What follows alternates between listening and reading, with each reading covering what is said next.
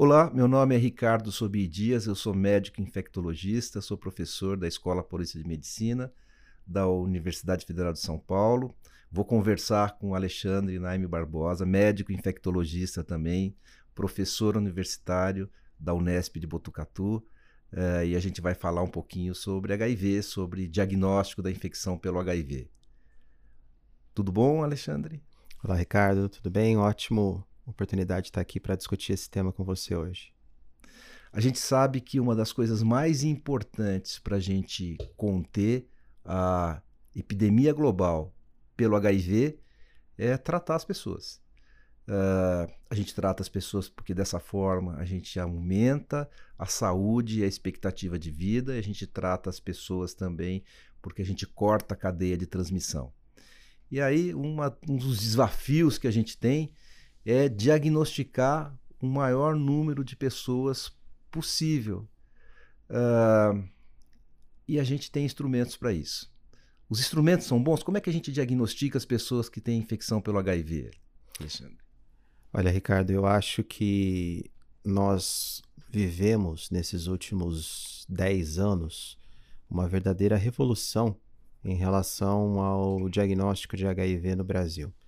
É, eu que faço HIV há praticamente 20 anos, é, como você deve ter visto, a extrema facilidade que hoje a gente consegue com os testes rápidos, com os testes point of care, a gente consegue fazer diagnóstico, inclusive diagnóstico confirmatório. Primeira vez que aconteceu isso comigo, né, eu fiquei num misto de, de, de, de, de felicidade e também de, de espanto, né? Porque isso foi lá pelos idos de 2008, uma campanha de testagem foi numa empresa, numa, num grupo dito, vamos dizer assim, completamente fora do, do que a gente chama de, de, de risco, né? Sabendo que a gente não tem mais populações de risco, HIV AIDS é uma, é uma infecção que, se, que tem que ser pensada em todas as faixas etárias, enfim. Mas eles foram numa empresa, fizeram um teste rápido, veio positivo, trouxeram para o nosso é, serviço especializado lá de infectologia na Unesp e nós fizemos um outro teste rápido e veio positivo. E naquele dia nós conseguimos fazer a primeira vez né, o test and treat at the same day. Isso foi em 2008, já faz mais de, de 10, 12 anos isso. E ele saiu já com, com, com o tratamento, né? Então isso foi uma revolução porque antes os testes né, os sorológicos, você enviava amostra, demorava dois, três, dez dias para chegar, e depois tinha que mandar uma segunda amostra. Então, os testes rápidos permitiram, hoje eles estão disponíveis na maioria das unidades básicas de saúde, e então é possível você, pelo menos, fazer um primeiro teste rápido, encaminhar para um centro especializado para confirmação, ou mesmo, dependendo da, da, da, da, estrutura dessa unidade básica de saúde, até mesmo confirmar a infecção. Por outro lado, apesar da triagem inicial com esses testes rápidos estar muito boa, né? e, e, nós temos aí depois os, os confirmatórios que podem ser por teste rápido, por sorologia convencional ELISA, imunofluorescência ou ou, ou, ou imunoblot, ou até mesmo carga viral. Por outro lado, é, nós tivemos alguns obstáculos em relação a esse avanço de testagem que estávamos experimentando nos últimos anos, principalmente a pandemia Covid. Então, nós deixamos de testar com a mesma velocidade que estávamos testando. Então, aquele primeiro gap que o Brasil tinha de, de pacientes que estimados com HIV versus os diagnosticados com HIV, aumentou esse percentual de, de, de, pessoas que vivem com HIV e não sabem por conta da diminuição de testagem. Isso é um desafio que a gente tem que tentar reverter, né? Porque, como você muito bem colocou, nós estamos perdendo a oportunidade de tratar pessoas e o diagnóstico está sendo mais tardio. Acho que você pode comentar isso. Nós estamos vendo pacientes internando com uh, infecções oportunistas porque não tiveram oportunidade de diagnóstico lá atrás é, pessoas que passam mais tempo é, transmitindo. Então, ao mesmo tempo que a gente tem ferramentas melhores, mais eficazes de identificação do paciente, a gente precisa ampliar o uso para que possamos não ter esse gap aí de pacientes não diagnosticados é, pelo país. Vamos lá, a gente testou o paciente, a gente usou um teste rápido. O teste hoje tem bastante sensibilidade, tem especificidade. Isso significa que se a pessoa tem o vírus, a gente detecta. E quando a gente detecta, a gente detecta de forma correta. Né? Não é um falso positivo como costumava ser antes. E a gente precisa confirmar esse teste? Tá bom o teste rápido para começar a tratar? O teste rápido ele não pode ser usado como único determinante na confirmação do diagnóstico, porque eventualmente existe a possibilidade de um teste falso positivo. Isso é inerente a qualquer metodologia, principalmente de exames é, sorológicos.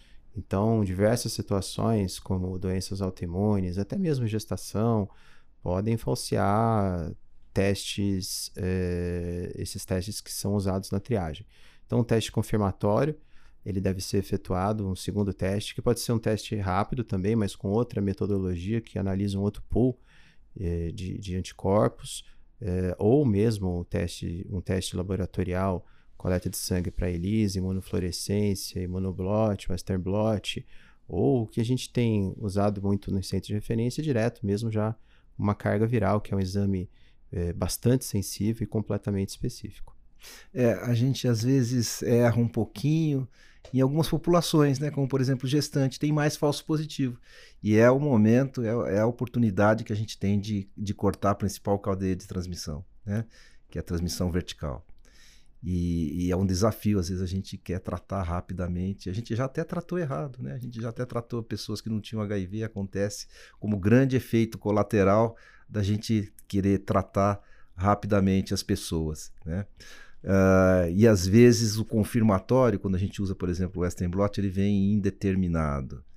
Uh, e a carga viral vem não detectada. Fica um caso difícil, né? Será que é um controlador de elite? Será que é uma pessoa que está soroconvertendo? E o, que, é uma janela imunológica? Explica aqui para gente, para as pessoas. Então, esse caso de, de, de, de, gestante, né, que você citou, foi um caso até que a gente compartilhou juntos, né? Era uma gestante que tinha testes sorológicos positivos, a, imunof a imunofluorescência era indeterminada e a carga viral era indetectável, né? Uma gestante que a gente acabou é, tentando fazer carga viral de DNA, que veio negativa e que, obviamente, pelo risco, ela fez terapia antirretroviral durante a gestação. E a gente continuou acompanhando.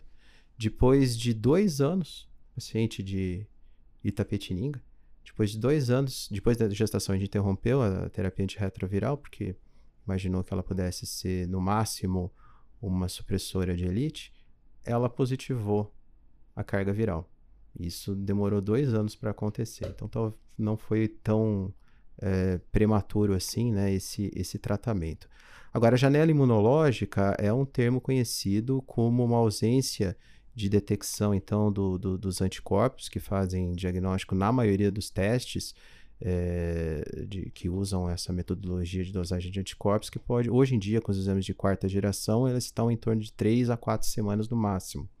Então é um período aí em que eu não tenho presença de anticorpos mas eu tenho presença de vírus. Então a partir do sétimo a décimo dia né, a gente já tem um aumento na carga viral na maioria dos pacientes é, então, é possível, por exemplo, num paciente que tenha tido uma exposição sexual de risco e que esteja ainda, por exemplo, na segunda semana, é, antes da terceira semana, antes da produção de anticorpos, você fazer um teste de é, carga viral é, para detecção. Existe um período anterior dessa janela sorológica, o período de eclipse, né? Que é ali entre os 7 a 10 dias, que aí eu não tenho absolutamente nada, né? Eu não tenho não tenho anticorpos, não tenho vírus, aí realmente fica muito difícil o diagnóstico, né? E até um pouco antes disso, a oportunidade de profilaxia pós-exposição até 72 horas. Então vamos lá. O paciente te procurou, tive uma exposição sexual com risco de aquisição do HIV, doutor. Ontem, o que, que eu faço? Ontem, estou dentro da janela de 72 horas, eu faço a profilaxia pós-exposição. Nós vamos usar então tenofovir, lamivudina, dolutegravir por 28 dias, é, na intenção de impedir que uh, o HIV faça seu, os seus primeiros ciclos, que ele alcance lá os seus, primeiras, os seus primeiros alvos, os seus primeiros é, linfócitos TCD4. A hora que o HIV vai tentar replicar, ele vai encontrar o tenofovir, a lamivudina ou dolutegravir já dentro do linfócito e não vai para frente. Então, essa é a estratégia simplificada, mais é, fácil de entender, né? Até 72 horas. Às vezes a gente expande um pouquinho, né? Aí eu te faço uma pergunta, Ricardo. Fazer uma pergunta é, mais uh, auspiciosa. Paciente que te procura no quinto dia, depois dessa, dessa exposição, você faria profilaxia pós-exposição? Uh, os estudos mostram em modelo animal, não dá para a gente fazer esses estudos em humanos. Eles mostram em modelo animal que você tem uma prevenção em macaquinhos de 100% até 72 horas. Então, os estudos são mais ou menos assim. Você começa cedo na profilaxia pós-exposição, na PEP, e termina cedo. Você começa tarde e termina cedo, você começa tarde e termina tarde, você começa cedo e termina tarde. O que funcionou 100% é começar cedo e terminar tarde, quatro semanas. Os outros não funcionaram tão bem. Uh, então a gente começa até 72 horas, mas olha só, cada braço tinha quatro macaquinhos. Ninguém gosta de matar muito macaquinho para esse tipo de estudo. E o que aconteceu é que quando você começa tarde, depois de 72 horas, você previne em um de quatro macaquinhos.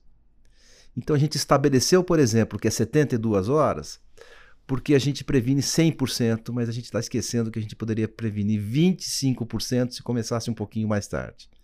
Então, às vezes, na minha cabeça, a diretriz pode ser flexibilizada e você pode começar depois do, do, das 72 horas, porque você teria um benefício teórico. Outra coisa que acontece, e até essa moça que você mencionou, uh, na hora que você trata uma infecção aguda e não dá certo, às vezes não dá certo uh, você prolonga a janela imunológica. O vírus vai aparecer uh, entre o oitavo e o décimo mês. Tem dois casos de profilaxia pós-exposição que já foram publicados e que o vírus apareceu não depois de 30 dias, mas entre o oitavo e o décimo mês. Então você pode empurrar essa soroconversão para depois de um tempo que não está muito bem planejado. E o grande desafio é esse mesmo, é como testar essas pessoas. Você Falei do, do menino que chegou com uh, um dia de exposição e a gente fez PEP, tem uma boa chance de você prevenir. Como é que você testa? Né? Quando você vai testar? Como você vai testar? E a gente tem esses instrumentos. Só uma coisa interessante que é, é, é bom é, enfatizar: o tempo que demora do vírus para ele sair da mucosa genital e chegar no linfonodo regional, caminhando, sendo trazido pela célula dendrítica, é de 5 a 14 dias. Isso significa que a gente tem que ter medicamento em torno do 14 dia, em quantidade boa, tem que passar esse período. E é quando às vezes as pessoas interrompem o tratamento porque não aguentam a profilaxia, né? em torno do 14 do décimo dia, porque o medicamento é mais tóxico até para quem não está infectado pelo HIV. Né? Então é muito importante passar por isso daí. E os instrumentos que a gente tem, né, você falou muito bem da, da eclipse. A eclipse é o momento em que você tem a, da exposição até o aparecimento da carga viral, que é entre o quinto e o décimo quarto dia. Não tem nada que a gente possa fazer para detectar. Mas depois do, do, do 14 dia a gente tem a carga viral e está na janela ainda, né? É, você falou do ELISA de quarta geração. O ELISA de quarta geração ele tem a detecção de anticorpos e do antígeno P24 para diminuir mais a janela ainda. Né? Então a gente sai do, do, do trigésimo dia, que seria o aparecimento natural dos anticorpos, para 24, 25 dia, que é quando aparece o antígeno P24, que vai ser transitório, vai se extinguir. Né? Então, tem casos que são mais ou menos difíceis da gente é, é, conseguir ter uma estratégia boa para poder detectar a infecção pelo HIV. Né? Esses casos das, das, exposições mais recentes, da janela. Né? Uma situação bem difícil, Ricardo, que eu queria discutir com você é a questão da pessoa que tem múltiplas exposições e que aparece candidata a PEP. Então, por exemplo, um rapaz ou uma menina que tenham se exposto, por exemplo, a 45 dias atrás, aí teve uma nova exposição há 30 dias atrás e há 15 dias atrás. Então, como essa pessoa, a gente costuma até, até fazer uma, uma analogia, né? não sai da janela, né? Está sempre na janela sorológica. Fica muito difícil é, estabelecer uma, uma possibilidade de profilaxia pós-exposição, porque é, ela pode estar na janela de imunológica de uma infecção anterior e de uma infecção anterior. Por isso que é tão importante dialogar com esse público, né, para que você tenha um mínimo ali de, de espaçamento entre essas exposições. É uma candidata, na verdade, é um candidato a PrEP, né, está se expondo várias vezes. Mas aí eu fico uh, a gente fica com muita dificuldade de oferecer PEP para uma pessoa que pode estar na janela sorológica.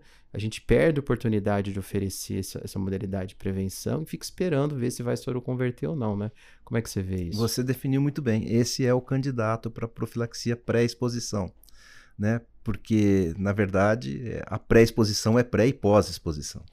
Então, é, ela já, já, teria que, já teria que se planejar, começar a trocar o medicamento dela para o Truvada, que é o que a gente tem aqui para profilaxia pré-exposição, e manter toda a testagem que a gente costuma fazer para PrEP, né?